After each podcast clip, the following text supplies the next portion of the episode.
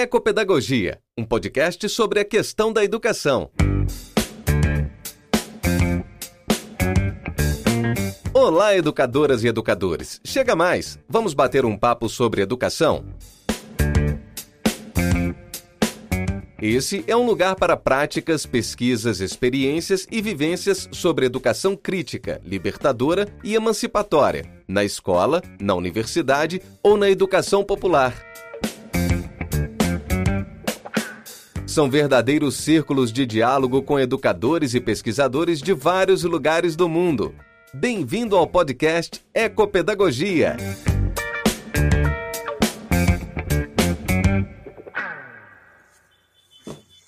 Oi, Ivo. Bom dia, tudo bem? Tudo bem, Mariana, e você? Tudo certo. É, então, a gente. É, bom, vou começar introduzindo que é, faço parte de um grupo de seminários de uma matéria que chama Psicobiologia, no curso de Psicologia da PUC São Paulo. E nós temos um seminário para apresentar no final do semestre sobre o tema ecopedagogia. É, e você, como uma referência na área aqui do Brasil, acho que ia fazer uma, ia ter uma contribuição muito grande para o nosso trabalho, e por isso é, acho que vai ser muito interessante disponibilizar essa entrevista no nosso canal. É, então, antes de tudo, gostaria de pedir para você introduzir um pouco de você e do seu trabalho com a ecopedagogia. Muito bem, Mariana. Obrigado. Quero primeiramente também agradecer o convite. Fiquei muito feliz de saber que em outros espaços, né, inclusive fora do campo da educação, o pessoal está discutindo temáticas socioambientais e de modo bem específico a ecopedagogia. É, eu, eu, eu me deparei com a temática ambiental no meu mestrado lá em 2008 e 2010 uh, com a, a, minha orientadora me sugeriu que a temática do meu mestrado pudesse ser a questão da educação ambiental. E eu tinha feito um projeto para estudar Paulo Freire, e aí eu conversando com ela, a gente achou que poderíamos casar as duas coisas, né? Pensar uma educação ambiental a partir de Paulo Freire, e foi o que aconteceu, né? Então, a minha inserção na temática foi no mestrado. Uhum. De onde tem, tem, tem, a obra Educação Ambiental Freiriana, que eu acho que já compartilhei contigo, depois a gente deixa aqui na descrição também para baixar grátis. E, uhum. enfim, quem quiser comprar também tem o link. E depois, no mestrado, eu continuei estudando essa, no doutorado, eu continuei estudando essa perspectiva a partir de uma lógica de formação de professores, de educadores ambientais na escola. E quando eu terminei o doutorado e fui para o pós-doutorado, o professor José Eustáquio Romão, da Uninove, em São Paulo, ele me provocou bastante sobre a ecopedagogia, mas eu estava querendo construir na época, uh, e ainda estou produzindo algumas uhum. coisas nesse sentido, que ainda não é uma pesquisa acabada, é, os fundamentos políticos da educação ambiental. Eu queria uhum. dar mais criticidade e mais politicidade para as questões ambientais. É, e aí, nesse, nesse campo, ele dizia: Ivo, tem a ecopedagogia. Daí eu voltava para casa, estudava, voltava lá na orientação, falava: uhum. Olha, professor, encontrei esse fundamento político aqui. E ele me dizia: E a ecopedagogia? E eu voltava para casa, estudava, depois voltava lá conversar com ele. E ele me dizia: E a ecopedagogia? E eu, eu confesso para ti, Mariana, eu brinco até hoje com ele, assim, e digo: Eu não entendia o que ele me dizia. É Sim. isso que é verdade. Eu estava bastante focado no meu projeto de pesquisa. Uhum eu não, não, não entendi. E eu fui para casa depois do pós-doutorado, terminei tudo, deu tudo certo, e eu não produzi sobre ecopedagogia no pós-doutorado. Produzi sobre é. educação ambiental política a partir de Paulo Freire. Só que depois foi caindo a ficha aos poucos. E depois eu retomei a obra da Cruz Prado e eu percebi assim, poxa, o Romão estava certo, é, a gente precisa produzir sobre ecopedagogia.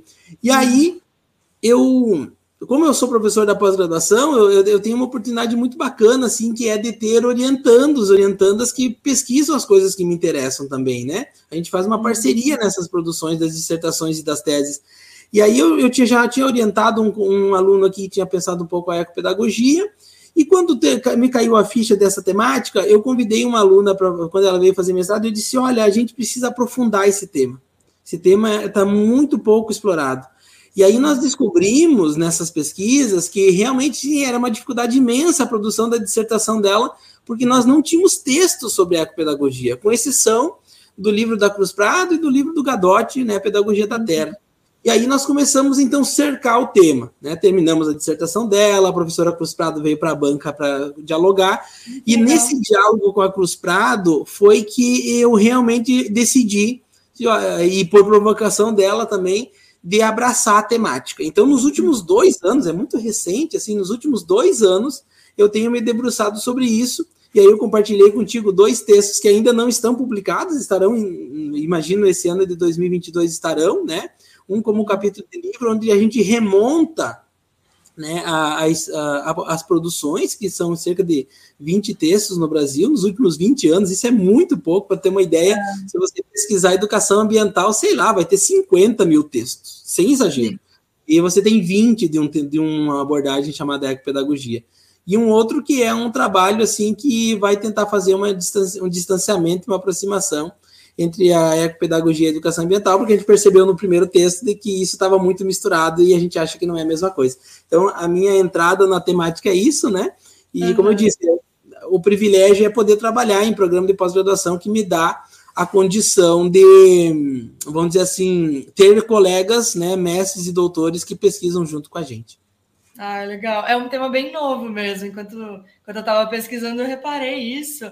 Inclusive, é, por ser um tema tão novo que a gente não tinha, não tinha tido contato até então, é, eu acho que seria importante talvez dar uma definição sobre o que seria a ecopedagogia ou o que os teóricos consideram como esse conceito.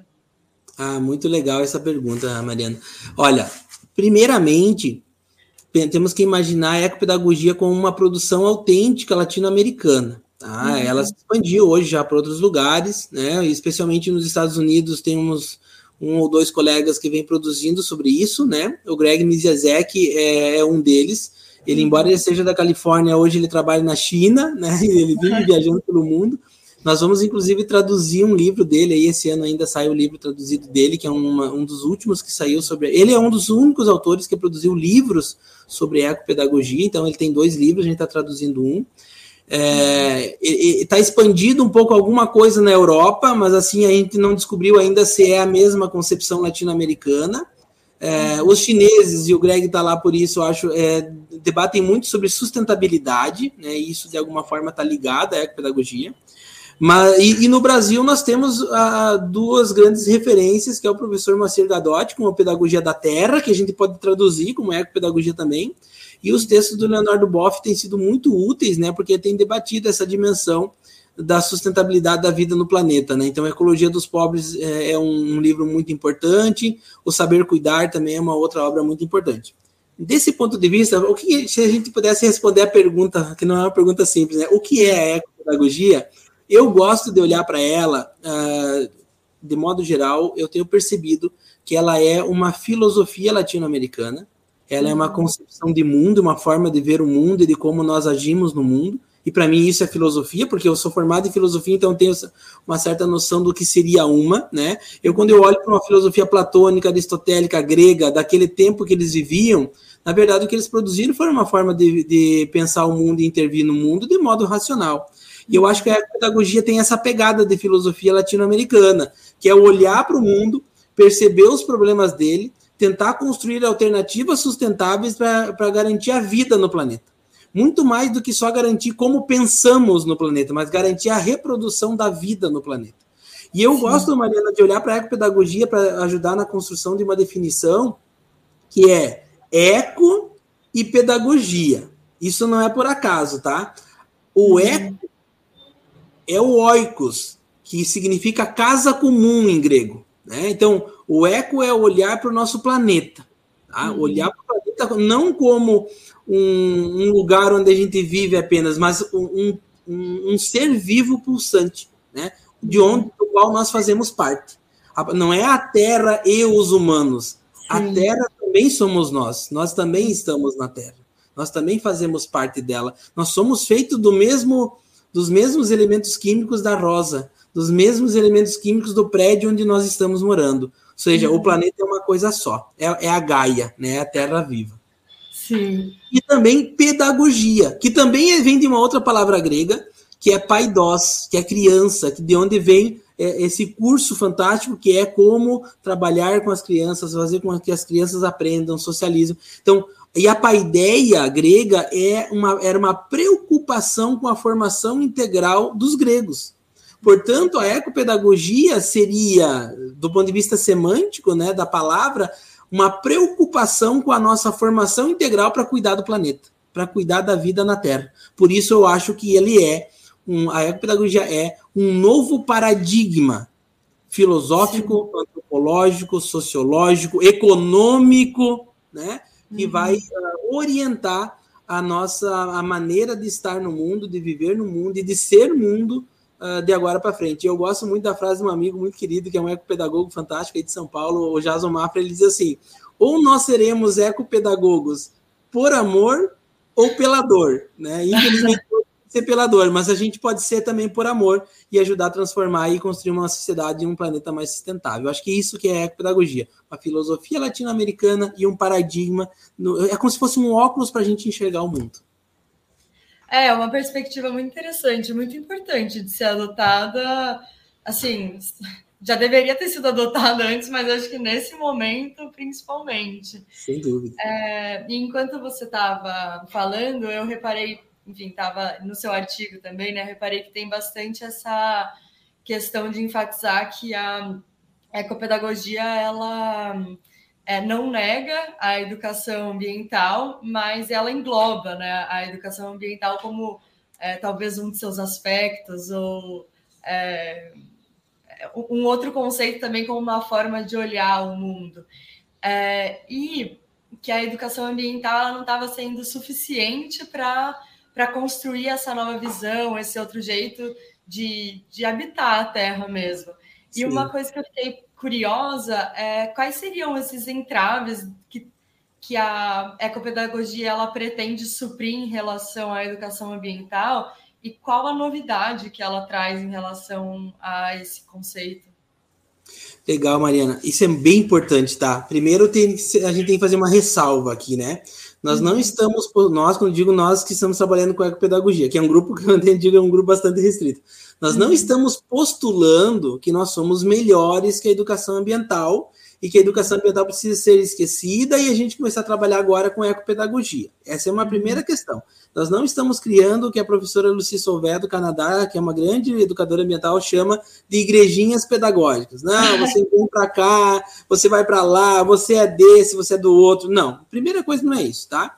Mas o que a gente está postulando é que a gente precisa superar algumas questões que a educação ambiental não deu conta, tá? E olha que eu estou falando de um educador, eu sou um educador ambiental que desde 2008 estuda isso.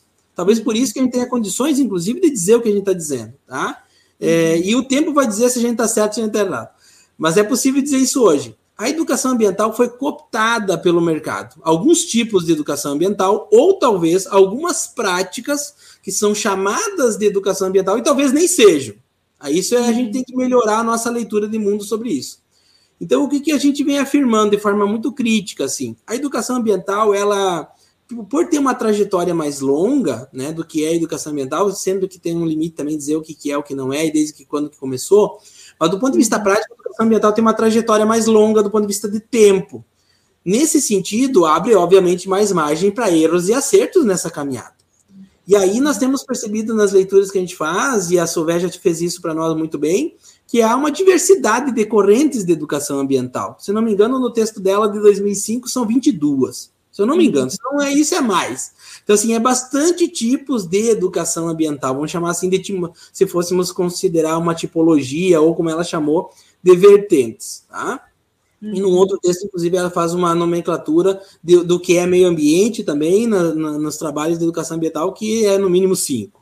Então, assim, há uma uhum. diversidade de coisas. Tem a educação ambiental uh, marxista, tem a educação ambiental uh, fenomenológica, tem educação ambiental no viés da hermenêutica, no viés da sociologia, enfim, tem um conjunto. E então o que a gente chama de educação ambiental crítica, e no, como eu, eu mesmo produzi o que eu chamei de educação ambiental freiriana, que talvez seria outra coisa, mas tudo dentro de um espectro, que é bem importante ressaltar, dentro de um espectro de teoria crítica, independente das vertentes de educação ambiental, nós temos sempre, na sua maioria, um conjunto de nomenclaturas para educação ambiental que é ou que está colocado dentro do espectro da teoria crítica da educação e de sociedade. Isso é um ponto positivo. O ponto negativo talvez é que, pela sua multiplicidade de vertentes, ela abre margem, por exemplo, para uma educação ambiental acrítica, para uma educação ambiental ingênua. Ponto nessa, nessa questão. É, e isso é só uma constatação, tá, Mariana? Nem fui eu que inventei isso, já está escrito em vários textos sobre isso. O professor Lairardes e o professor Lima, por exemplo, criaram, uh, um, escreveram um texto em 2014, que é sobre as macro tendências. E lá nas macro tendências tem a crítica, tem a pragmática e tem a que não é crítica. Uhum. Então, assim, nós sabemos disso, tá? Não fui eu que inventei para justificar a ecopedagogia. Isso são textos de 2014 para trás, inclusive. Né? Nem se preocupamos mais sobre isso porque já está resolvido. Uhum. Né? Não existe um texto atual sobre isso porque já está dado. Eu acho já está construído, nem dado, é construído. Por uhum. professores muito bem informados, muito bem estudados e que produziram isso em seus mestrados e doutorados e pós-graduação. Então, é, um, é, um, é uma validação científica para o que a educação ambiental é hoje e que campo que é esse. No qual eu também me incluo. Tá? Eu sou do GT22 da Amped da educação ambiental. Tá? Porque lá tem, a gente tem as críticas também, tá, a gente está aberto à crítica. Bom, mas o que seria então a diferença da ecopedagogia? O que, que ela se propõe? A ecopedagogia só tem uma. A ecopedagogia produzida por Cruz Prado e Francisco Gutierrez no livro Educação, Ecopedagogia e Cidadania Planetária, como eles mesmos dizem no início do livro, em diálogo com Paulo Freire. Tá? Uhum. Portanto, nesse sentido, e a Cruz Prado reforça isso no, no vídeo no nosso canal TV Ecopedagogia, é que ela é mais radical. Ela não se abre para essa multiplicidade de vertentes, e até eu, eu acho que não se abre, na verdade, não se abriu para essa multiplicidade de vertentes, porque tem pouca produção, né? Nós precisamos ainda produzir muito sobre isso. Eu acho que a gente acertou muito até agora, nós temos pouco tempo para errar. Então, nós vamos errar, talvez, na caminhada, assim como talvez cometeram alguns erros alguns educadores ambientais, porque nós temos pouco tempo. Então, a diferença fundamental, ou talvez a característica fundamental da ecopedagogia, que ela quer talvez suplantar a, a dimensão da educação ambiental, é que nós ainda somos dentro, estamos dentro de uma vertente que é uma educação ambiental crítica mais radical, que é a perspectiva freiriana de educação, que é incorporada nessa pedagogia, por isso que é uma ecopedagogia, não uma ecoeducação, porque Paulo Freire escreveu a pedagogia do oprimido e não a educação do oprimido. E nesse sentido, o eco vem como um adendo que se incorpora, porque não há como separar o ser humano do meio ambiente. Por isso que é uma ecopedagogia. Então há uma radicalização, radicalização no sentido, Mariana, de criar raízes profundas nessa teoria crítica da educação, que é a teoria freiriana. E, uhum. e na uhum. educação ambiental, não. A educação ambiental produz muito bem e de forma muito crítica, sem Freire, tá? em várias vertentes. Né?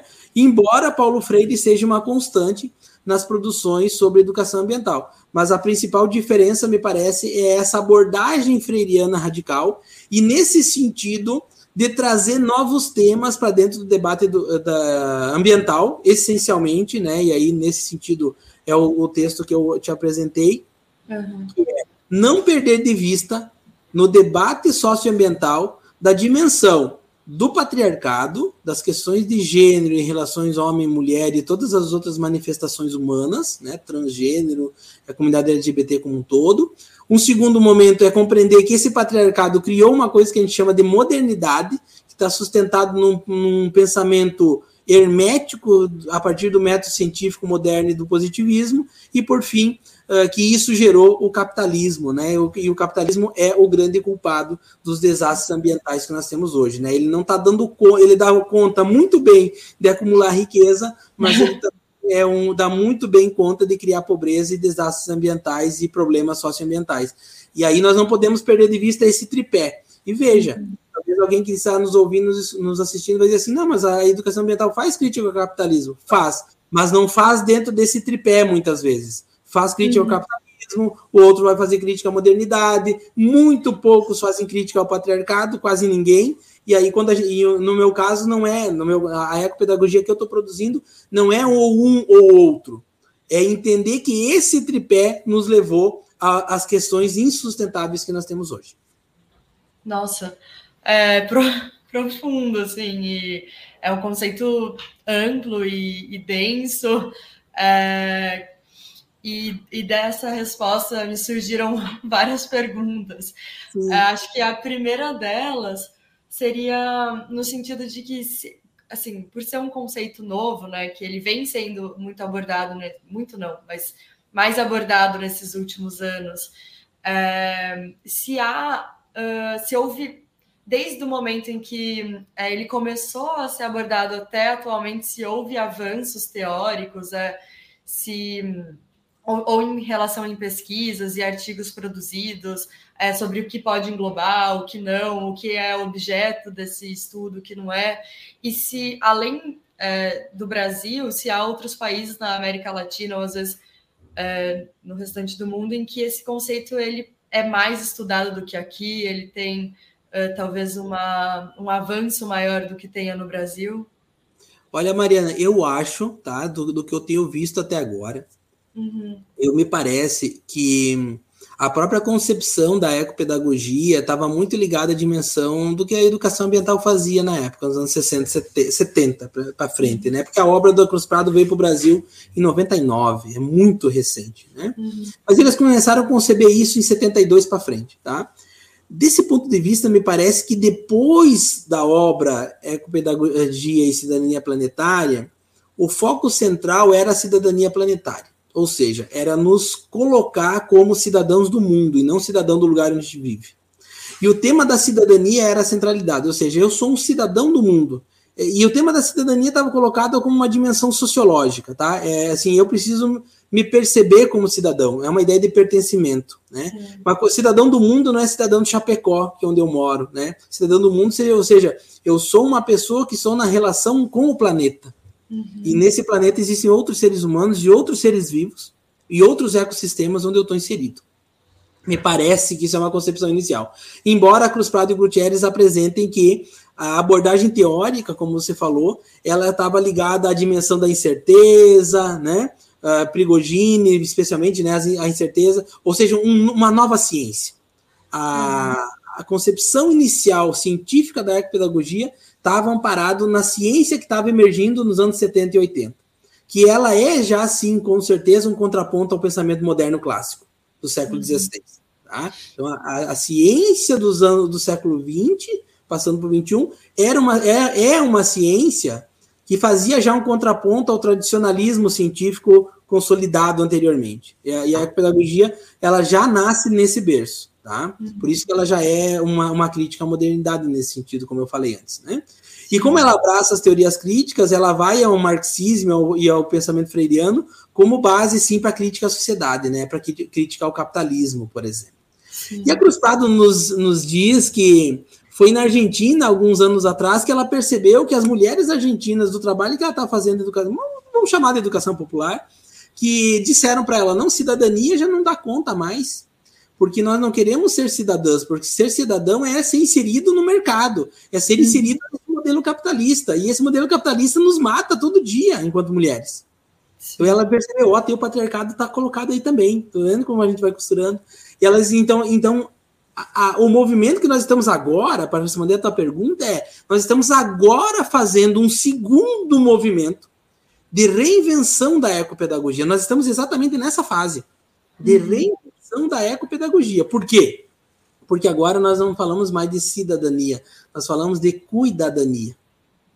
Que é um trocadilho que fica muito bonito no espanhol, né? Porque cidadania em espanhol é cidadania, aí você inverte o i, né? Fica cuidadania. E no português é lindo também, né? Ou seja, agora a dimensão é cuidado, porque a gente, de alguma forma, nós caímos numa armadilha do mercado e do capital lá nos anos 70 e 80, quando produzimos, eles produziram, né? Por quê? Porque nós éramos totalmente excluídos, inclusive, da sociedade capitalista. A gente queria se inserir para ter também alguns benefícios nesse sentido. Então agora não é mais isso, agora é um momento de superação. E veja, Mariana, isso serve para a educação ambiental também.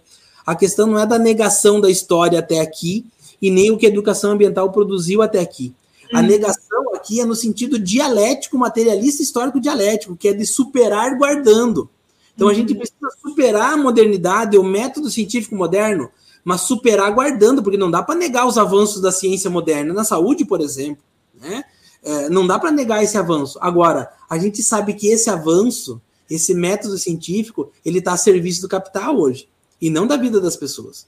Então, a pessoa vai lá, produz um medicamento que cura AIDS, mas ele não vai distribuir no Serviço Único de Saúde. Ele vai vender a 10 mil reais a caixinha. Ou seja, a ciência está a serviço do capital. E, ou seja, ou dizendo de outra, com outras palavras, a ciência não é neutra. Portanto, nós da ecopedagogia precisamos olhar para isso de forma crítica e produzir, então, não mais cidadania, mas produzir cuidadania. Por isso que o livro Saber Cuidar, do Leonardo Boff, que é também é do final dos anos 90, ressurge como uma obra fundamental para a gente pensar esse segundo movimento da ecopedagogia que eu estou chamando de reinvenção da ecopedagogia, que vai colocar esses três tripés, né?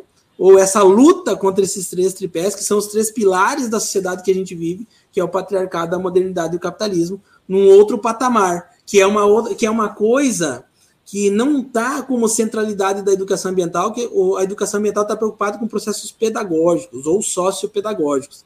E nós estamos preocupados muito mais do ponto de vista dos fundamentos de uma nova sociedade mais sustentável. Eu acho que aqui tem também uma diferença que nem no texto tá. Pensei agora junto contigo aqui, a partir do que eu estou falando. Uhum. É, e é interessante porque em um contexto capitalista é muito difícil a, a ciência ela não cair no capital, né? Não cair para é. a produção de capital. Então, é, era uma pergunta que eu já tinha em mente, mas acho que emenda muito bem nessa resposta. Se a ecopedagogia ela consegue ser assim é, colocada em prática na sua inteireza em um sistema capitalista é, ou se para ela ser realmente é, implementada e, e, amplamente desenvolvida, se a gente precisaria é, se a gente precisaria superar esse sistema capitalista em um novo modelo de produção ou um novo modelo de sociedade, porque como é um né, dos três pilares é, é o, o, capitalismo, eu fiquei pensando se a gente consegue é, implementar essa filosofia no sistema que a gente vive. Ah, excelente, boa pergunta mesmo. Assim, olha, eu acho que a transformação, a mudança do real, a mudança da realidade, ela é sempre um processo de dentro para fora. Por exemplo, quando Marx pensou a revolução, ele não pensou a revolução que alguém viesse e fizesse a revolução. Ele falou os, os sujeitos, né, os protagonistas da revolução é a classe proletária. São os trabalhadores e as trabalhadoras, ou seja, eles já estão na sociedade, né? Só estão alienados, né? Então, acho que se a gente vai pensar Uh, como que a gente bota em prática, uh, uh, vamos chamar assim, essa utopia, e aqui utopia do ponto de vista bem freiriano, que é denunciar a sociedade injusta, anunciar uma nova sociedade e dar testemunho disso, né? É, se a gente quer colocar em prática a utopia da ecopedagogia, a gente vai começar de dentro para fora, ou seja, por exemplo, vou dar um exemplo, a internet é do capital, né? A internet não é dos Sim. trabalhadores. E nós estamos usando ela agora para falar de ecopedagogia, né? Nós estamos usando um software online que é distribuído de forma gratuita. Nós estamos uh, colocando nosso, nossa voz e a nossa imagem numa rede mundial de computadores, no canal do YouTube. Nós vamos ter o nosso podcast espalhado por aí. As pessoas vão acessar isso gratuitamente, ou seja, a nossa luta é de dentro para fora. Talvez existam os podcasts comerciais, que se, talvez sejam a maioria. Talvez existam os canais comerciais do YouTube, que provavelmente são a maioria. É, talvez isso chegue nas pessoas com uh, serviços pagos de impulsionamento para que o vídeo seja mais assistido, não porque interessa, mas porque ele é impulsionado e com, com dinheiro, seja, está na mão do mercado do capital. Mas vai ter o nosso também, Mariana, falando de que nós queremos transformar essa sociedade, que nós queremos fazer outras coisas. Portanto, as práticas ecopedagógicas na escola, na sociedade, na vida da gente, são movimentos contra-hegemônicos revolucionários. São movimentos onde a gente vai se unindo com outras pessoas que pensam igual a gente, que fazem igual a gente, e nós vamos construir uma nova sociedade mais sustentável. Onde que está essa nova sociedade? Está em nós. Somos nós a sociedade. A sociedade não são os outros, né? São os outros e nós juntos numa relação, num lugar específico, na cidade, no estado, no país, né? no, no planeta como um todo. Então eu acredito que a ecopedagogia vai se efetivando do ponto de vista prático, cada vez mais que a sua teoria vai ganhando mais corpo e se, se fortificando. Portanto, uma teoria forte gera práticas fortes ecopedagógicas para que a gente possa depois pensar sobre elas e fazer um momento da praxis. São esses três movimentos dialéticos que se colocam como a constituição da ecopedagogia na atual sociedade, insustentável, capitalista, moderna e patriarcal. Por exemplo, como que a gente se envolve na luta ecopedagógica? Na luta em defesa das mulheres, na luta em defesa de salários iguais entre mulheres e homens na mesma empresa, na luta da comunidade LGBT por menos discriminação, ódio, homofobia, todas essas lutas são lutas ecopedagógicas, nas lutas de que nós possamos construir entre nós homens, e eu estou falando homens aqui do sexo masculino, não o homem enquanto humanidade, nós homens termos relações menos agressivas e menos violentas com as mulheres, né, onde a gente consiga, na relação heteronormativa, respeitar a mulher e fomentar nela o seu empoderamento, sem achar que isso vai estar me diminuindo. Então, nós homens temos um papel fundamental nessa sociedade homofóbica, heteronormativa, machista e sexista. Mas, ao mesmo tempo, nós precisamos contribuir na luta para que as mulheres também sejam protagonistas de suas próprias uh, lutas e conquistas. Nesse sentido, me parece que nós nos tornamos, tornamos um ecopedagogo. Eu me acho um ecopedagogo porque eu faço essas lutas no, na uhum. trincheira que eu estou, que é a pós-graduação, é a universidade. Mas eu também preciso me juntar nessas outras lutas desses movimentos sociais porque só aí eu vou estar tá dando o meu testemunho. Não adianta eu produzir um bom texto, falar bonito, ter uma prática pedagógica, mas não dar testemunha disso.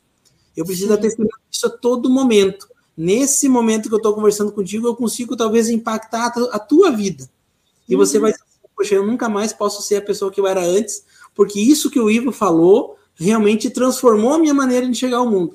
Pronto. Esse é o momento onde a ecopedagogia entra em prática, na relação entre nós dois, dialogando sobre ela. Ah, muito legal. É, e eu fiquei pensando também é, em relação a, é, além desse âmbito individual, no qual a ecopedagogia ela vai se fortalecendo como conceito e pondo e sendo pondo em prática, se no âmbito público, no sentido governamental mesmo, dos estados, é, seja latino-americano, seja ao redor do mundo, se é, esse, essas instituições públicas elas é, como elas conseguem cooperar com o fortalecimento do conceito, o que, quais medidas talvez elas poderiam adotar para fortalecê-lo e para implementar ainda mais uh, suas práticas? É sempre um desafio olhar para o público, né? Porque nós tivemos aí nos últimos anos uma luta muito grande para construir um plano nacional de educação ambiental, um programa nacional, uma política de educação ambiental, né? O professor Sorrentino, entre outros que eu recordo agora, e no nome dele cito todos os outros para não esquecer ninguém. É, foram assim. O, tiveram uma função extraordinária para construir isso dentro dos governos mais democráticos e populares que nós tivemos antes, né? E nós, infelizmente, vimos nos últimos anos agora, nesse movimento, nesse governo necrófilo que nós temos, né? Um, um, desmonte completo da política ambiental, um desmonte completo, inclusive, de todas as políticas que fossem construtoras de uma nova sociedade, né? E bem pelo contrário, nós temos hoje, a nível nacional e alguns estados do Brasil, um movimento de reforço, uma onda neoconservadora muito forte. E, essa, e contra essa onda neoconservadora, nós da ecopedagogia precisamos lutar fortemente. É, é uma luta que vale a pena gastar a vida e dar a vida por ela. Né? Então, não dá para contar só com o serviço público, mas ao mesmo tempo ele é parte da, da luta das ideias, da luta política e da luta pedagógica, né? Então, assim, quem é o ministro da educação, quem é o ministro do meio ambiente, Esse, essas duas, especialmente essas duas, esses dois ministérios, eles têm um papel fundamental na construção de uma política ambiental onde uhum. pode estar também a ecopedagogia. Né? Hoje, se nós pegarmos os documentos, nós não temos a ecopedagogia nesses documentos. Por quê? Porque no Brasil nós temos uma trajetória consolidada de educação ambiental e não de ecopedagogia. Né? Então, é por isso que nós não temos uma política nacional de ecopedagogia, mas nós temos, ainda bem, uma política nacional de educação ambiental. Né? Então, nesse sentido, eu me parece assim, ó, eu, eu, eu falo com muita tranquilidade, eu me sinto contemplado na política de educação ambiental. Eu, eu não acho que nós precisamos ter várias políticas. Eu acho que ela. Bom, tem esse nome, podia ser uma política nacional uh, ambiental e dava conta de tudo? Podia, mas na, no caso foi dado de educação ambiental, porque realmente ela está mais consolidada e, e, como eu disse, eu não tenho problema nenhum com isso, porque eu faço parte dela também. Né? Mas nesse movimento, nós nos colocamos como diferentes na multiplicidade, na diversidade nós, nós nos colocamos como diferentes, somando uns com os outros. A minha luta não é contra a educação ambiental fenomenológica da professora Michele Sato, lá do Mato Grosso. Pelo contrário, ela é a nossa referência.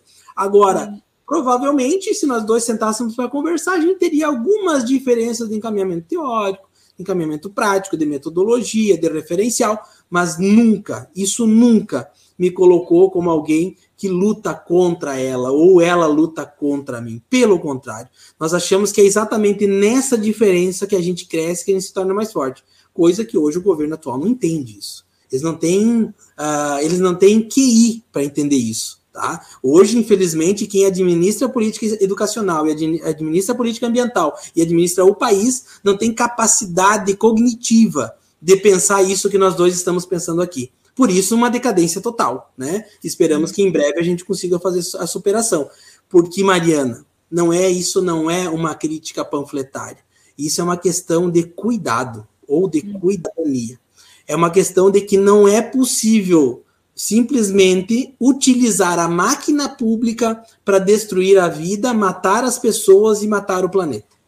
Então, a ideia de que nós, e, e, os dados científicos, olha, nós pegando a ciência moderna de novo, os dados científicos mostram que nós tivemos mais desmatamento, menos multa ambiental, ou seja, um desmonte total, não só da política de educação ambiental, onde a ecopedagogia se, se sente contemplada muito bem, mas de um desmonte total de cuidado da vida e de cuidado com o planeta. Né? O país, o Brasil, que era um protagonista a nível internacional geopolítico da, na, nas questões ambientais, né? ele se tornou um farsante.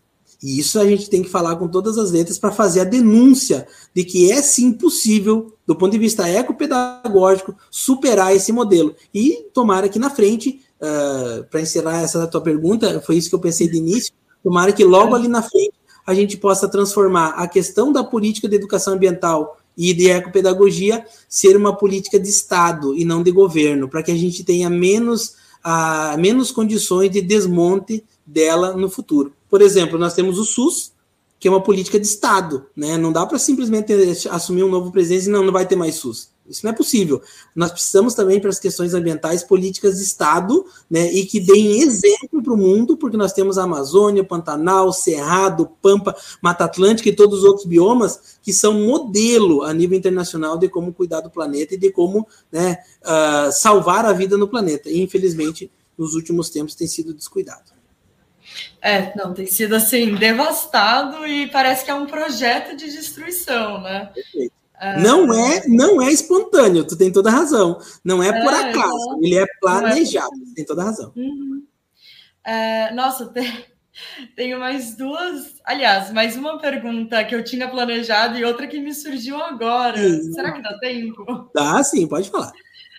É, essa que me surgiu agora, é, acho que são questões mais filosóficas que envolvem a educação do Brasil, porque enquanto você estava falando sobre é, o projeto de educação é, do país, eu pensei muito sobre como o positivismo e, enfim, de Augusto Conte, ele influencia no, na, na, educação, é, assim, desde os primórdios da, da República. É, e algo que eu fiquei pensando é que é um, esse positivismo é um um projeto de educação que privilegia a burguesia, né? E eu fiquei uhum. pensando, quer dizer, pelo menos ele surgiu para ser isso. E eu fiquei pensando se ainda hoje nós temos reflexo nessa educação é, desse positivismo que foi utilizado lá no século XVII como está é, estampado na nossa bandeira até agora, a ordem e progresso, e se ele ainda reflete nessas características. Sem dúvida que reflete. Essa pergunta tem uma resposta muito simples, Mariana. Eu trabalho com formação de professores há vários anos e a gente costuma dizer assim: nós temos uma formação crítica na, na, nas licenciaturas, por exemplo, para formar professores.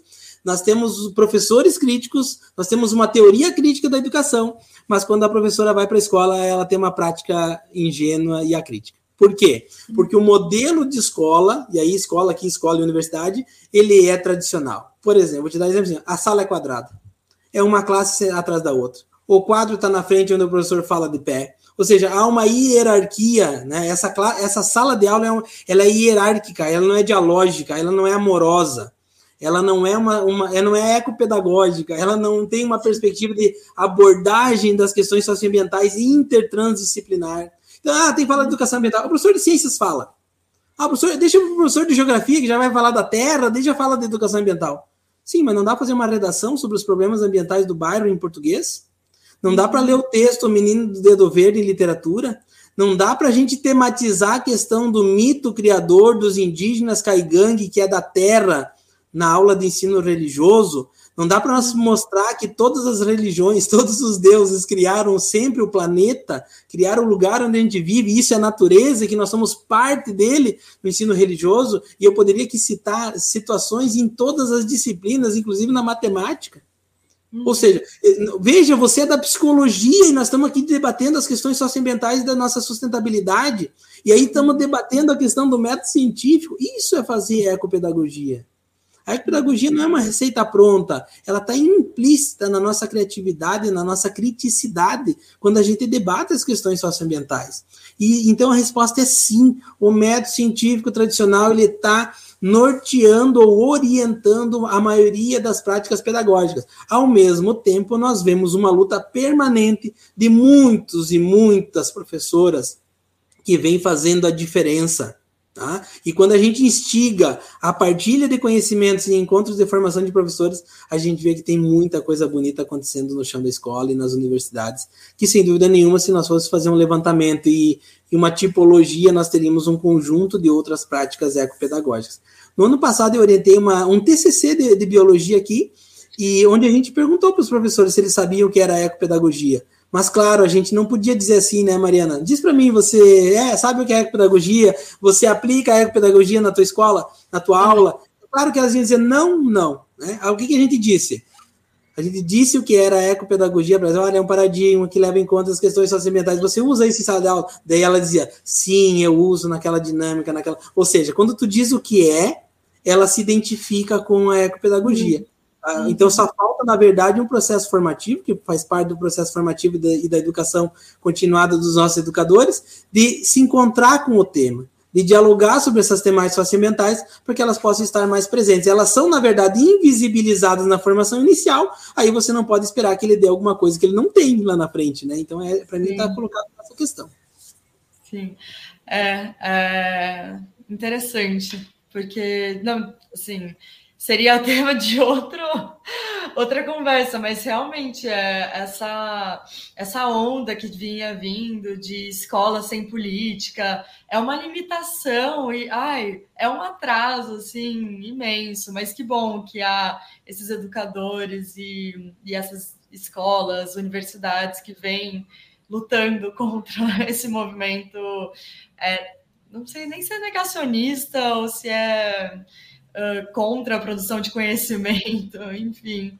Eu acho que é um é. pouco de tudo isso, sabe? O negacionismo está dentro desse modelo neoconservador. Eu acho que do ponto de vista é. maior, se a gente quer dar um nome, ele é neoconservador, né? É, Ou talvez ultraconservador, né? Uhum. E aí lá dentro tá a escola sem partido, tá o negacionismo, tá a terra plana, tá a desconfiança da ciência, ou seja, tá tudo dentro disso tudo, tá, tá o patriarcado, tá o sexismo, tá o machismo, tá a pedofilia, tá tudo ali dentro desse neoconservadorismo, né? Eu acho que tá o, o, o, o feminicídio, tudo, tudo isso, a xenofobia, né? que é esse, essa, esse ódio aos imigrantes que estão conosco agora, tudo, a aporofobia, que é uma raiva dos pobres, tudo isso está colocado, no meu entendimento, dentro desse macro conceito de neoconservadorismo ou ultraconservadorismo, né? De extrema direita, não significa que ser de direita é ser isso, mas a extrema direita é exatamente que absorve, né, esse pensamento conservador. A gente vê agora na época de que é pré-eleições, né? venha para o partido, o verdadeiro partido conservador do Brasil. Isso significa que tem gente que ainda se vangloria e coloca no seu estatuto e na sua maneira de ler o mundo e de pensar o mundo a ideia do conservadorismo, achando que isso está certo, ou seja, mudar a sociedade não é bom. É essa mensagem que está sendo passada por esse tipo de propaganda, né? E aí quando você fala isso, me faz pensar isso também. É um movimento preocupante mesmo. É... Ai, mas enfim, tem uma última pergunta que eu ia fazer é, não sei se isso já foi tratado pelos ecopedagogos, pela, pelos é, pesquisadores. Se vai ser uma pergunta muito fora de contexto, mas ela me surgiu principalmente porque somos um grupo que estuda psicologia também. Uhum.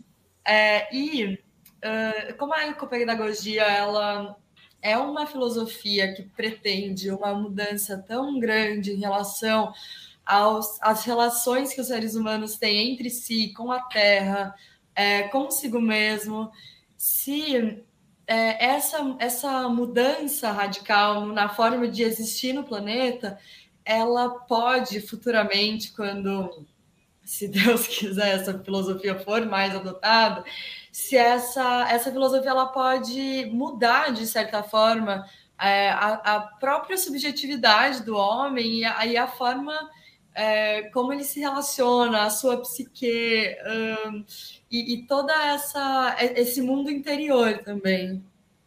Ah, muito bacana isso, sabe? Eu estava pensando essa semana, quando pensava sobre a nossa conversa aqui, Mariana, como você é da psicologia, né? Eu tenho uma orientanda que é psicóloga né, na, na ciência da saúde, e nós estamos estudando a relação do Eric Fromm com o Paulo Freire para o campo da saúde. Eu acho que se nós fôssemos dizer qual é que é a matriz psicológica do, da ecopedagogia, ela é essa matriz freudiana e pós-freudiana, né, de Eric Fromm, Franz Fanon, né, que era psicólogo também na África, né, Albert Meme, essa psicologia decolonial, né, e, portanto, marxista e latino-americano, né, uhum. é, essa seria a nossa matriz, né, que, ou seja, é pensar um novo homem, pensar a nova mulher e pensar as novas manifestações humanas para esse novo planeta que a gente quer. Nós não iremos para um novo mundo com o velho homem, com a velha mulher. Né? Nós não iremos para uma nova sociedade mais justa e sustentável com essas concepções, ou seja, o que vai para o novo mundo, o que vai construir um novo mundo, não é só os nossos corpos, mas são, também as nossas ideias, as nossas produções, a nossa ciência nova, né?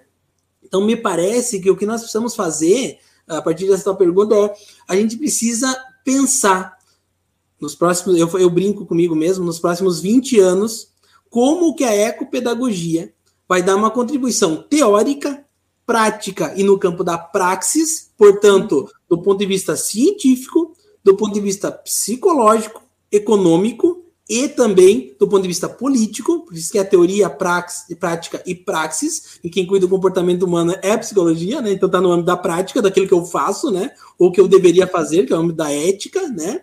Ou aquilo que acontece, que é o âmbito da fenomenologia, e, mas também abraçar a dimensão da política, ou seja, a transformação da sociedade passa por ideias transformadoras.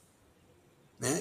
Porque o Marx já disse, né? As ideias dominantes são as ideias da classe dominante. Então não tem jeito. Para que a gente possa tornar hegemônica a ecopedagogia, nós precisamos ter pessoas, muitas pessoas, pensando a ecopedagogia, praticando a ecopedagogia e utilizando ela como ferramenta de transformação da sociedade para a construção de um mundo mais sustentável. E aí não tem jeito, né, Maria? A gente precisa se abraçar. Nós precisamos ter mais gente estudando isso, e que bom saber que a psicologia da PUC estuda isso. A gente precisa ter mais dissertações e teses sobre isso, que é produzir ciência de qualidade, com rigorosidade e com amorosidade, e, e fazendo esse movimento de, vamos chamar assim, de engrossar o caldo. Porque hoje nós temos, como eu dizia, a, a, educação ambiental engrossou o caldo nos últimos 40, 50 anos, e a ecopedagogia é um caldinho ralo ainda, né? Um grãozinho de feijão aqui, outro ali, nem cor direito nós temos. Então a gente precisa é. engrossar o caldo para que a gente possa dizer, se consolidou nos anos 2020 um pensamento ecopedagógico latino-americano e os protagonistas foram os cientistas brasileiros. Eu acho que aqui nós temos uma boa missão, né? não precisa, nem é para se aparecer, mas é uma boa missão para a gente enxergar mais longe, uma visão mais a longo prazo, né? um propósito de vida e científico que a gente pode abraçar e cumprir ele. Esse é o nosso grande desafio e todo mundo que está nos vendo e nos ouvindo está convidado, convidada a fazer parte dessa grande rede. Ai, ótimo. Não, foi, foi muito bom conversar com você, tirar essas dúvidas e aprender um pouco mais sobre ecopedagogia e sobre esse movimento que é, vai ganhar força nos próximos anos e e de fato merece muita atenção e muito estudo daqui para frente. Obrigada, Ivo.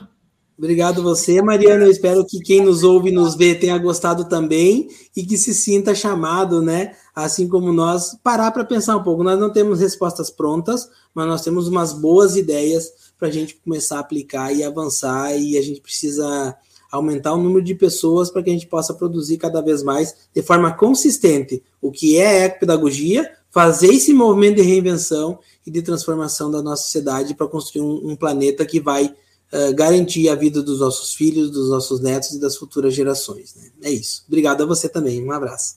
Obrigada, um abraço.